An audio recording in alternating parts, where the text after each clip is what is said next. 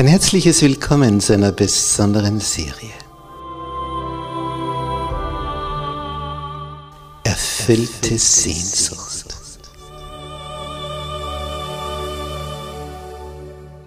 Die Welt der Bibel.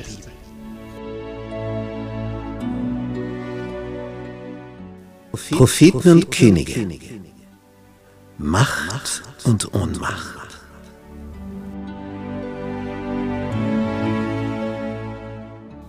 Propheten?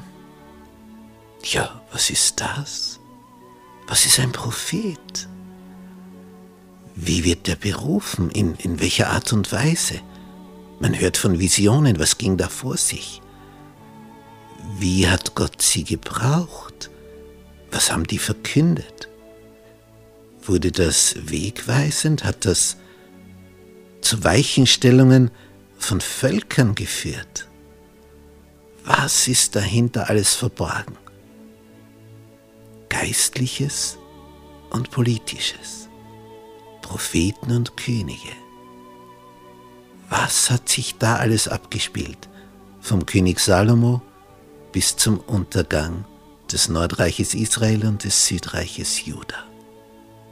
Da tauchen wir ein in diese Welt und lernen von ihnen.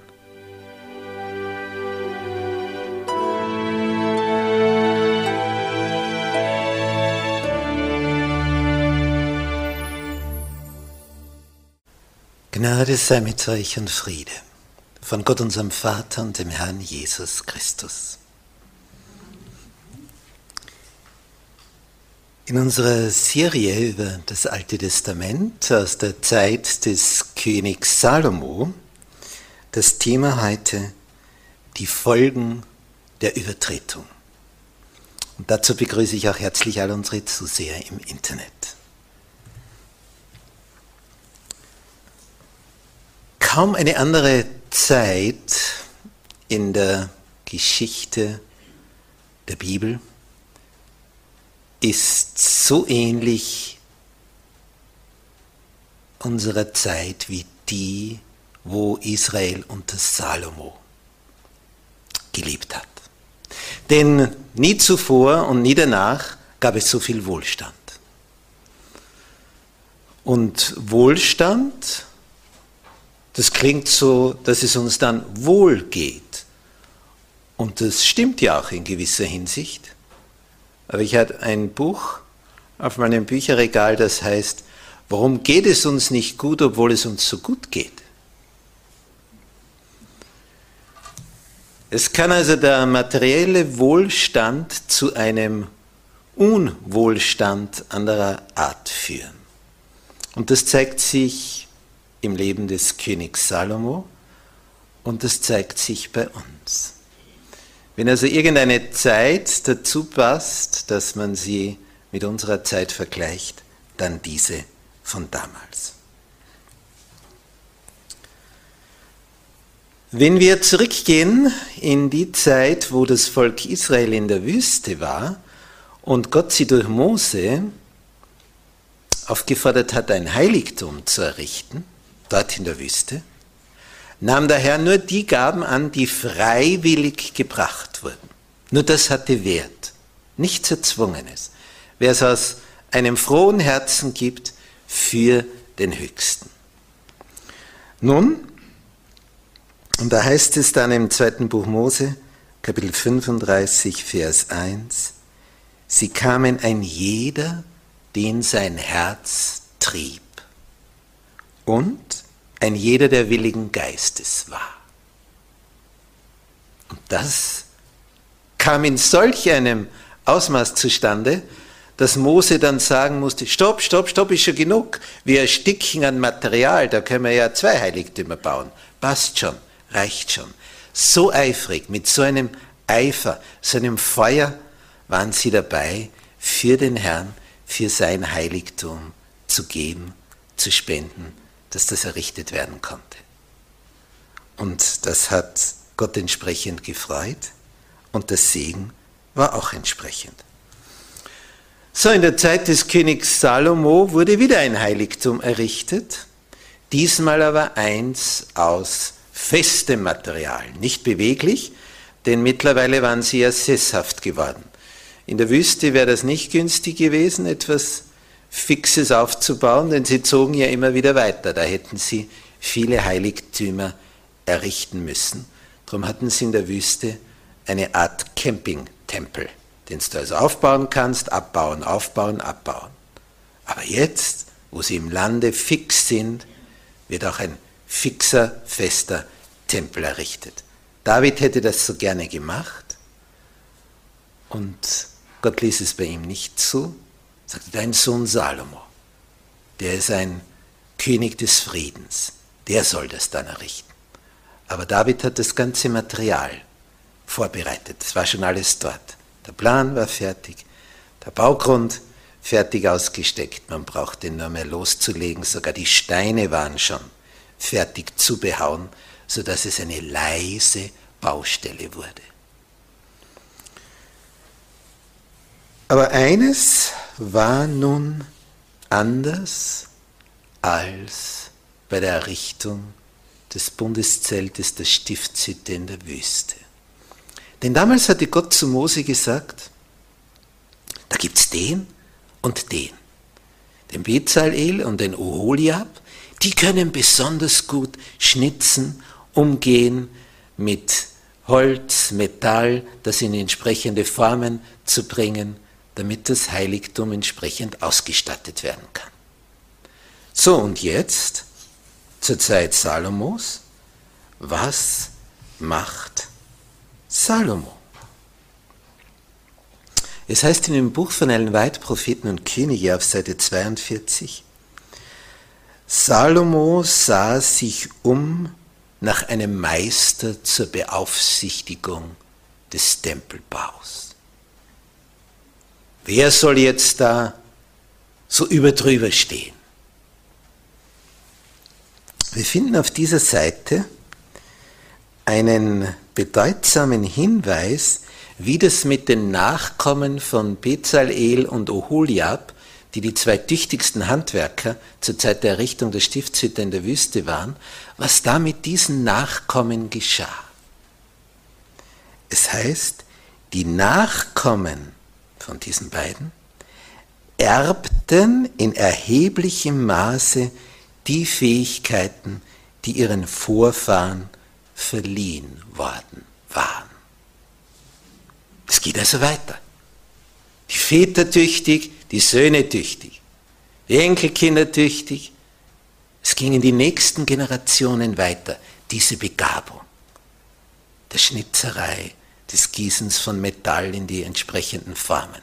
Das vererbte sich. So. Und nun kommt ein spezieller Punkt. Aufgrund dessen, dass die also tüchtiger waren wie andere, begabter, geschickter, forderten sie höhere Löhne. Und das ist jetzt ein ganz entscheidender Punkt in dem Ganzen. Das wurde ihnen in Israel kaum gewährt, aber unter den umliegenden Völkern hat man sich um sie gerissen. Ja, komm zu uns, bei uns kriegst du einen höheren Lohn. Boah, so ein tüchtiger Arbeiter, wie der das kann. So ein Kunsthandwerk, das herzurichten. Komm zu uns, arbeite bei uns, kriegst einen höheren Lohn. Was wurde dort angefertigt bei den umliegenden Völkern? Götzenbilder. Heiligtümer für Gottheiten, die gar keine wirklichen sind. Aber die dachten sich, ja, ich schnitze das einfach, Hauptsache, ich kriege den Lohn. Das war der Beginn von einer bösen Saat, die dann aufging. Sie stellten ihre Kunstfertigkeit in den Dienst heidnischer Könige und vollbrachten, vermöge ihrer Begabung, solche Werke, die ihren Schöpfer verunehrten. Sie hatten die Begabung, so etwas zu schaffen, aber was sie damit machten, das war eine Katastrophe. Und so gibt es das bis heute. Da hat der Mensch eine Begabung für etwas, da kann er etwas sehr gut, aber die Frage ist jetzt, gebraucht er seine Gabe, um sich selber zu bereichern, oder gebraucht er seine Gabe, um dem Höchsten zu dienen und den zu ehren? Und je nachdem, für welchen Weg er sich entscheidet, so wird sich die Qualität seines Lebens erweisen. Für wen machst du das, was du an Gaben erhalten hast? Für dich oder für den, der es dir gegeben hat? Denn deine Geschicklichkeit, deine Begabung, deine Fähigkeiten, wem verdankst du sie? Dem Höchsten. Gibst du ihm das entsprechend zurück?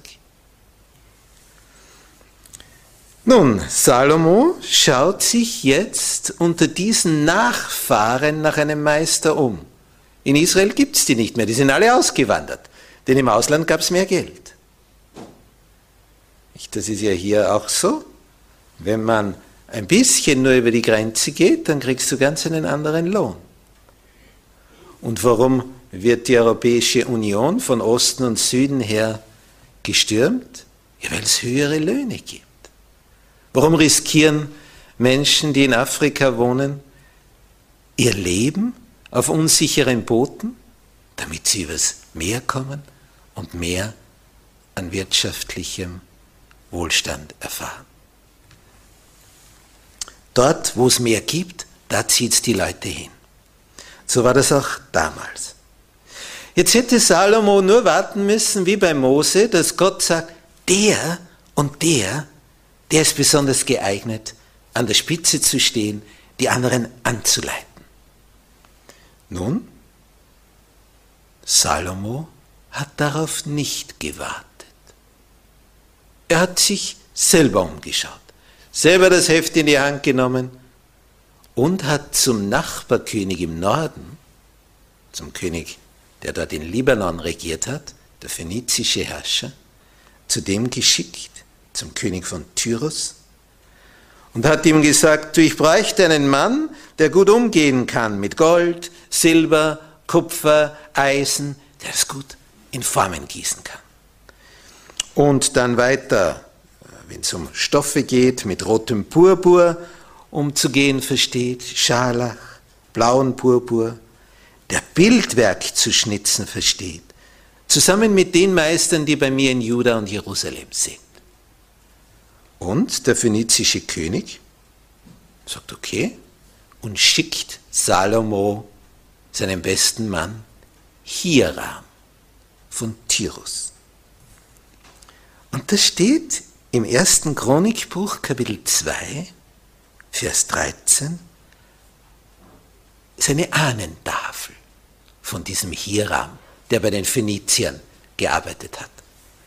Er ist der Sohn einer Frau von den Töchtern Dans. Das heißt, von der Mutterseite her war er israelitischen Ursprungs ein Daniter. Der Vater war ein Phönizier aus Tyrus. Hiram war also mütterlicherseits, mütterlicherseits ein Nachkomme Oholiabs, der damals der Stiftshütte von Gott ausersehen worden war. Und das hatte sich weiter vererbt. Über Generationen blieb da drinnen. So, jetzt wird der aus dem Ausland geholt, ist eigentlich eine Mischung aus Israel und Phönizien. Und jetzt ist er da und er war außergewöhnlich geschickt. Und als er jetzt hier vor Salomo auftaucht, macht er klar. Ja, wenn ich extra aus dem Ausland geholt werde, von weit her, dann gibt es für mich auch einen extra hohen Lohn. Und er hat seine Lohnforderungen enorm hinaufgeschraubt. Und Salomo hat es gegeben. So, das ist die nächste Stufe. Die, die ihm unterstellt sind, die Nächsten, das sind ja viele Meister, und darunter wieder die nächsten, die nächsten, die nächsten, nach unten die ganzen Abteilungen. Die nächsten jetzt in seiner Reihenfolge bekommen irgendwann heraus, der muss aber viel verdienen. Denn so wie der lebt, sein Lebensstil, so ein üppiger Lebenswandel, was sich der leisten kann, was sich der gönnt, was der für ein Haus baut, was der für Kleider trägt. Woher kommt ihm das alles? Und man stellt fest, der muss einen üppigen Lohn haben für diesen üppigen Lebenswandel. Jetzt gehen die zu Salomo, wir wollen auch mehr haben. Wird auch gewährt. Und jetzt beginnt das auf der nächsten Ebene und auf der nächsten und auf der nächsten. Immer mehr wollen auch das so haben, wie der Erste begonnen hat. Der Wohlstand in einer bestimmten Schicht steigt. Und das sehen wieder die Nächsten. Die wollen das dann auch. Und das sieht wieder die nächste Ebene. Die sieht das auch. Und so kommt eine Forderung nach der anderen. Der Tempelbau wird teuer. Wir erleben das ja immer wieder bei der Ausschreibung von öffentlichen Arbeiten. Sagt man ja, das kostet so und so viele Millionen. Und dann stellt man fest, so mittendrin, das hat sich aber ganz schön erhöht. Da haben einige das aber ganz schön durch ihre Tätigkeit in die Höhe getrieben. Nun, dieser Geist der Selbstverleugnung, der beim Bau der Stiftshütte in der Wüste war, von dem war jetzt nicht mehr viel zu sehen. Aber jetzt sah man dafür den Geist der Selbstsucht. Habgier. Ich, ich, ich. Ich will mehr, mehr, mehr. Und diese Forderung höherer Löhne, die sie dann auch erhielten, bot also vielen die Möglichkeit zu einer üppigen und ausschweifenden Lebensweise, das sehen die Nächsten und so pflanzt sich das nach unten fort. Geist der Hingabe an Gott und sein Werk, das war weg. Aber dafür gab es jetzt einen Geist der Hingabe, einen kranken Geist der Hingabe an etwas ganz, ganz anderes, nämlich an das Selbst. Selbstsucht. Diese Zeit, wo dieser Tempel errichtet wurde, dieser Tempel des Herrn, führte dazu, dass aufgrund dieser Herrlichkeit des Tempels, denn der Plan wurde ja von Gott gegeben, David hatte das Material reichlich gesammelt, hatte selber enormes gespendet, er pflegte den Geist der Hingabe an Gott, die Fürsten spendeten auch. Und Salomo konnte jetzt diese Fülle des Materials da einsetzen, die ein anderer für ihn zusammengetragen hatte.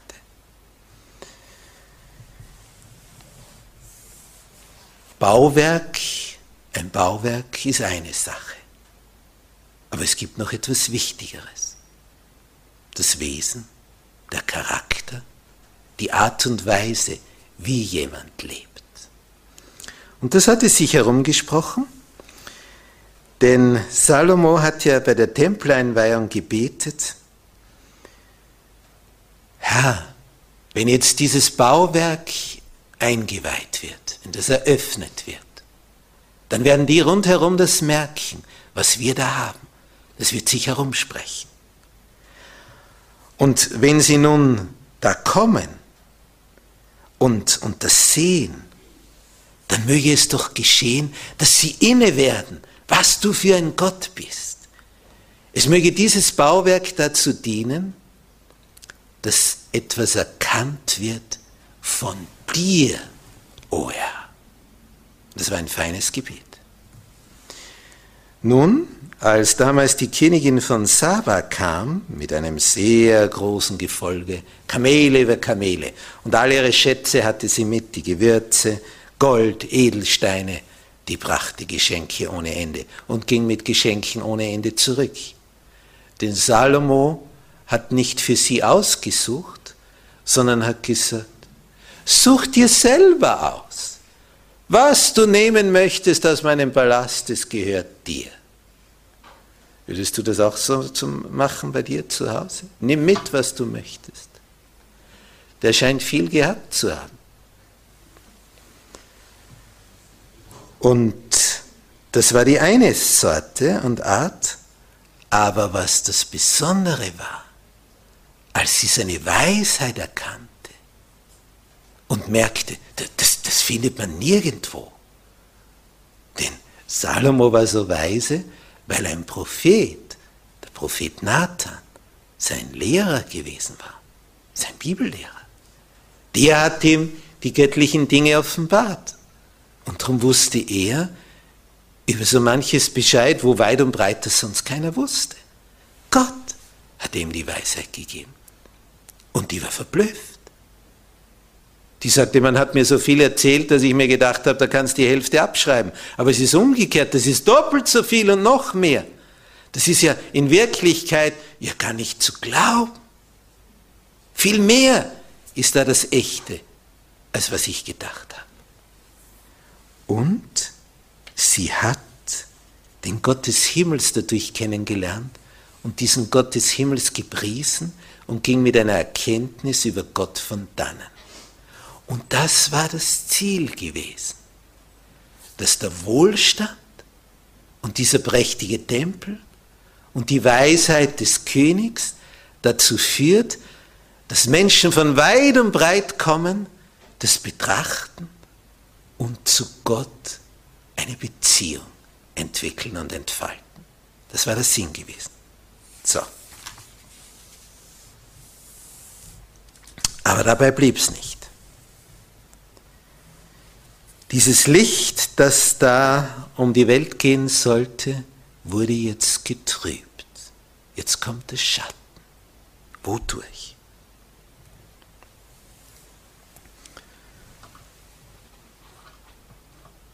Nichts kann der Mensch schwerer ertragen als eine Reihe von guten Tagen. Als die alle so kamen und sagten, oh, und ah, und uh, ui, was, was ist alles? Und ihn mit Worten gestreichelt, das heißt geschmeichelt haben, den König Salomo. Und dann vom Tempel Salomos sprachen und nicht mehr vom Tempel des Herrn redeten. Und er das alles als Labsal für seine Seele über sich ergehen ließ. Man sagte, oh, wie ist doch Salomo weise. Und er alles auf sich ruhen ließ und das nicht mehr zum Höchsten weitergab. Aus dem Tempel des Herrn wurde der Tempel Salomos. Aus der Weisheit Gottes, die Salomo gegeben wurde, wurde die Weisheit Salomos. Aus dem Reichtum, dem Wohlstand, den Gott Salomo gegeben hat, wurde der Reichtum und der Wohlstand Salomos. Und es war nur mehr Salomo, Salomo, Salomo. Und nicht mehr Gott, Gott, Gott. Es verschob sich. Ich später einmal hat ein Herrscher von Juda, babylonische Botschafter bei sich eingeladen und hat ihnen alles gezeigt, was er in seinem Palast hat. So das Schatzhaus. Und dann kam der Prophet und fragt den König, was haben diese Fremden in deinem Hause gesehen? Was haben sie gesehen? Ja, und der König sagt, ja, das habe ich ihnen gezeigt und das und das und das. Und was noch keiner meiner Bürger gesehen hat, denen habe ich es gezeigt. Und der König hat sein Schatzhaus geöffnet, seine irdischen Güter preisgegeben. Die Botschafter sind zurück und haben es dort erzählt, was da in Jerusalem im Palast des Herrschers für Schätze liegen. Und eine Weile später kam die babylonische Armee hat gesagt, die Schätze bitte aufladen. Und dann wurden sie abtransportiert. Der Prophet fragte, was haben Sie in deinem Hause gesehen? Haben Sie etwas bemerkt von dem, wem du dienst, wer dein Gott ist? Oder hast du nur deinen Besitz gezeigt, deine Pracht, die dir Gott gegeben hat? Hat man etwas von dem gemerkt, der dir das verliehen hat, zu seiner Ehre? Wenn man so eine Umfrage heute machen würde, so würde man immer wieder merken, dass dieser Tempel, der da errichtet wurde, Tempel Salomos heißt. Wenn du in ein Geschichtswerk schaust, wenn du einen Bibelatlas anschaust, ist immer der salomonische Tempel, der Tempel Salomos. Obwohl es der Tempel des Herrn ist. Das wirkt bis heute fort. So hat er den Ruhm auf sich bezogen. Wie hat uns aber Jesus das vorgeführt? Unser Vater in dem Himmel, dein Name werde geheiligt. Dein ist die Herrlichkeit und die Kraft und die Macht. Dein Name werde geheiligt. Dein Wille geschehe. Es ist bedeutsam, wenn wir das Leben Jesu betrachten und er Außergewöhnliches tat, so wie er predigte, da entsetzten sich die Leute. Also, sowas. Und was stand dann weiter? Sie priesen Gott, dass er solch eine Gabe gegeben hat. Wenn Stumme reden konnten, Lahme gehen konnten, Blinde sehen konnten, dann lesen wir immer wieder, und die Menschen priesen Gott, den Vater. Wie hat Jesus das gemacht? Auf jeden Fall anders als Salomo. Denn dort pries man dann nicht mehr den Herrn, sondern Salomo. Wir lesen nicht, dass sie Jesus priesen, sondern seinen Vater priesen. Jesus hat es verstanden. All das Besondere, was er tat, darzustellen, dass es von oben kommt, dass er das gegeben hat. Und so wurde es dann auch verstanden.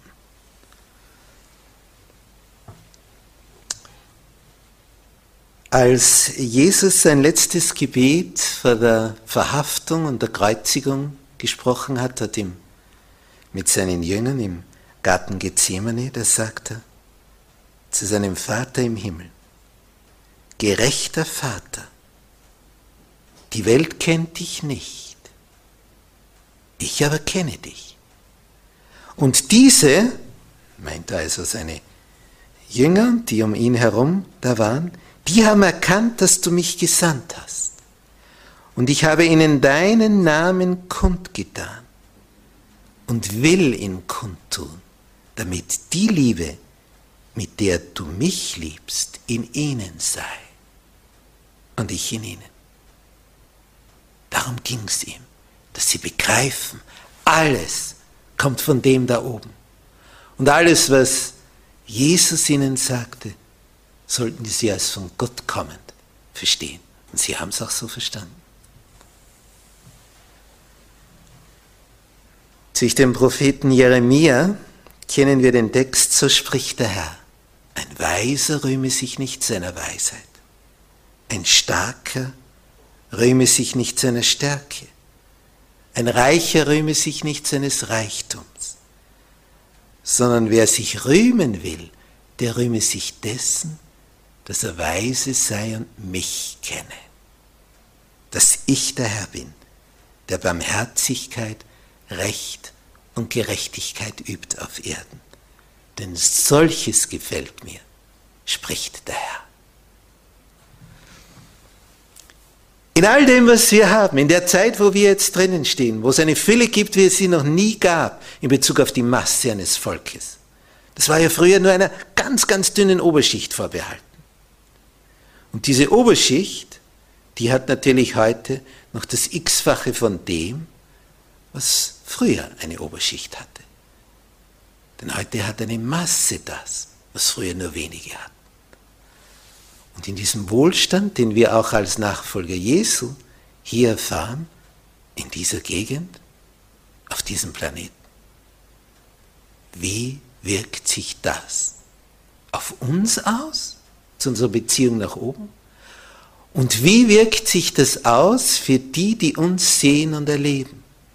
Merken Sie etwas davon, dass wir es vom Höchsten bekommen haben? Geht Ihnen da etwas auf? Wenn Sie es nicht merken, dann wird es Zeit, dass wir die Beziehung vertiefen. In der Stille. Mehr Zeit dem widmen, dass von uns etwas ausgeht.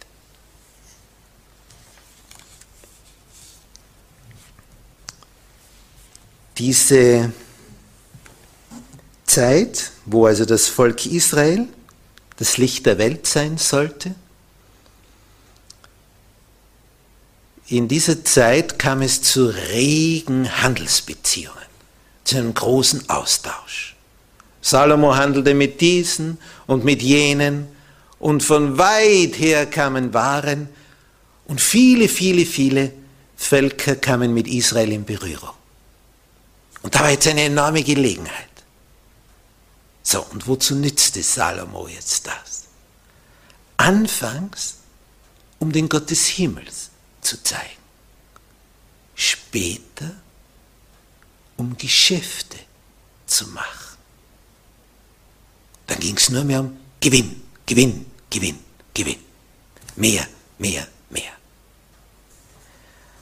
Und dieses Reich, das zur Zeit Salomos so groß war wie nie vorher und wie nie nachher, nahm zu an Reichtum durch diesen Handel mit anderen Völkern.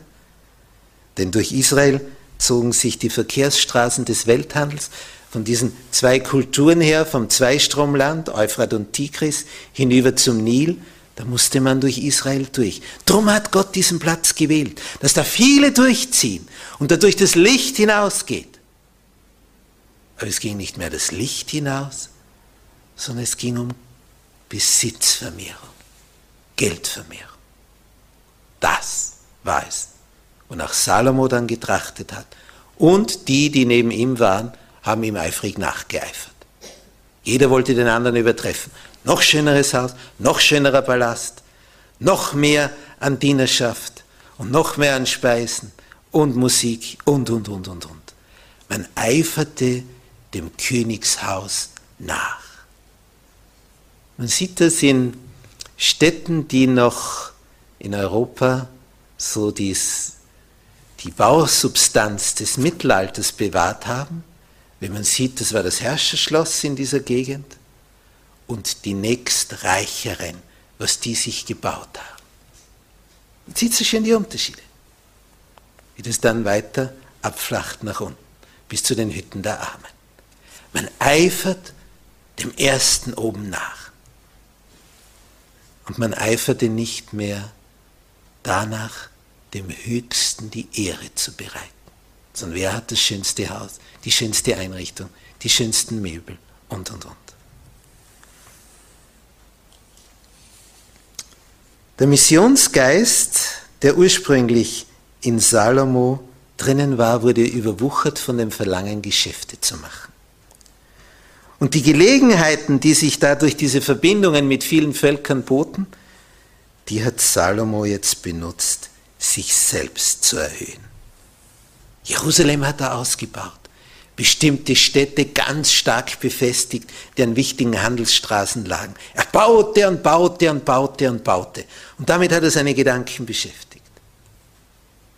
Das war es, worum es ihm ging. Dann hat er sich noch mit den Phöniziern verbunden, weil die ja so gute Seefahrer waren, ließ er sogar noch Schiffe bauen, ganz im Süden unten. Und die fuhren nach Ophir, die holten Gold, Sandelholz, Edelsteine. Und der Ruhm, das Einkommen wuchs. Die Habgier wuchs. Und die Habgier, wann ist die satt? Die wird nie satt. Weil du ja etwas haben möchtest, du gierst nach etwas. Das Wort gieren bedeutet den Mund ganz weit aufmachen, so wie die Vögel, wenn sie gefüttert werden. Das ist die Gier, gieren, ganz weit offen. Und schlucken, schlucken, schlucken, schlucken. Und diese Habgier wird nie satt, weil das, was du kriegst, dich nie satt macht. Das kann dich nicht sättigen. Denn nur eins kann uns, uns sättigen, und das ist, wenn wir Frieden mit dem Höchsten haben und ihm dienen und ihm unseren Besitz, unseren Wohlstand, unsere Gaben, unsere Fähigkeiten zur Verfügung stellen. Alles andere, und das hat Salomo erst spät begriffen, ist ein Haschen nach Wind. Es bleibt nichts. Nichts. Nichts bleibt. Als Salomo immer mehr und immer mehr hatte, wenn man das so sich anschaut bei Jesus, da kommt ja einer und sagt, Meister, ich will dir folgen, wohin du gehst. Und Jesus sagt, die Füchse haben Gruben und die Vögel unter dem Himmel haben ihre Nester, aber der Menschensohn hat nichts, wo er sein Haupt hinlege. Und als man vor 600 Jahren begonnen hat in Prag zu missionieren, wurden die Missionare vertrieben und dann kamen ja zwei Künstler dorthin, die Gemälde gemalt haben. Und die malten dort am wichtigsten Platz in Prag. Sie waren tief durchdrungen von der Liebe zu Jesu und haben überlegt, wie könnten wir das anstellen. Wenn wir jetzt anfangen zu reden, werden wir umgebracht oder verjagt. Aber das sind andere, die hier pinseln und malen. Das können wir auch. Auf einem Gemälde malten sie den Papst in seinem Luxus, in seiner Pracht. Und daneben auf dem zweiten Gemälde malte der andere Jesus. Arm, einfach, Kleidung der Armen. Und die zwei Bilder standen am Marktplatz. Und dann kommt der Direktor, der Rektor der Universität vorbei und wundert sich, warum so viele Menschen um zwei Künstler und deren Gemälde herumstehen. Und er schaut sich das auch an. Und er betrachtet das. Und dann macht in seinem Gehirn Klick. Und der das betrachtet hat, wurde der Reformator Böhmens, Tschechiens, Jan Hus, durch zwei Gemälde. Gott hat die Weisheit gegeben, wie man hier etwas weitergibt. Und alles, was jetzt Gott an Fähigkeiten gibt, nicht, die hatten die Fähigkeit zu malen. Und sie haben versucht, das darzustellen, was dem Höchsten dient und dadurch diesen Menschen dort, dieser Bevölkerung dient. Und diese Reformation, die dort begonnen hat, hat wieder die Reformation vorbereitet, die 100 Jahre später in Deutschland dann stattgefunden hat.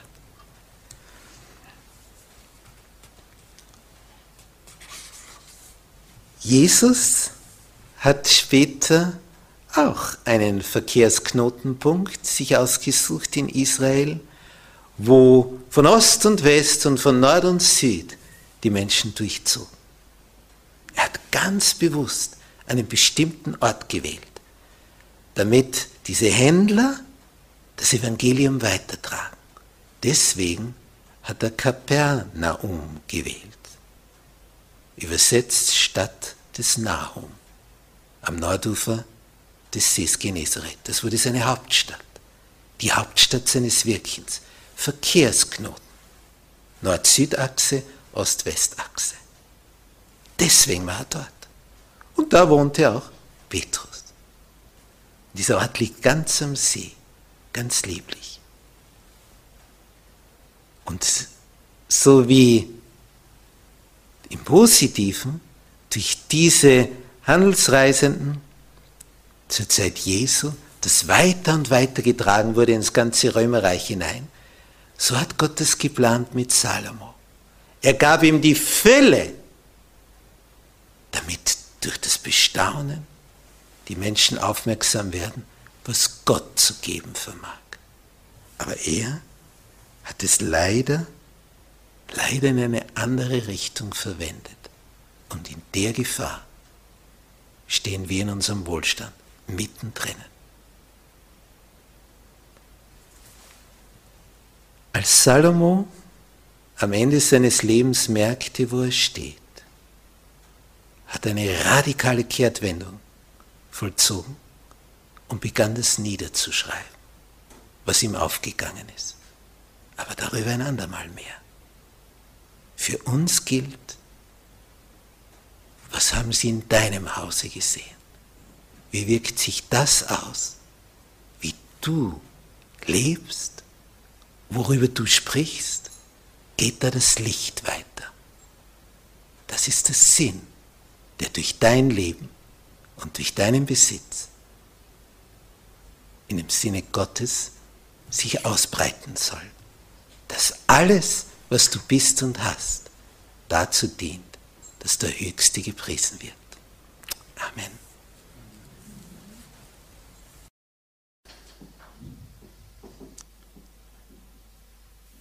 Du unser wunderbarer Vater, der du im Himmel bist. Du gibst Möglichkeiten ohne Ende. Du hast damals Salomo über die Maßen, Macht, Reichtum, Weisheit geschenkt. Mit einem Ziel, dass all das, was hier über die Maßen vorhanden war, eingesetzt wird, um dich, Herr, zu verherrlichen. Und anfangs wurde Israel zum Leuchtturm der Welt. Aber wir haben einen unsichtbaren Feind, der stetig, stetig daran arbeitet, uns zu Fall zu bringen. O bewahre uns vor diesen hinterlistigen Tücken, dass wir nicht mitschwimmen mit dem Strom und erst am Ende dann bemerken, wo wir angekommen sind. Oh Herr, möge all das, was du uns gibst, möge all der Wohlstand, der uns hier beschieden ist, so verwendet werden von uns, dass er nicht selbstsüchtig eingesetzt wird, sondern für dich, dass du dadurch gepriesen wirst und Menschen sehen, wie du bist und wer du bist. Danke, dass du uns gebrauchst, um für dich da zu sein. Und dass das gerade das ist, was uns am glücklichsten macht. Danke dafür, Herr.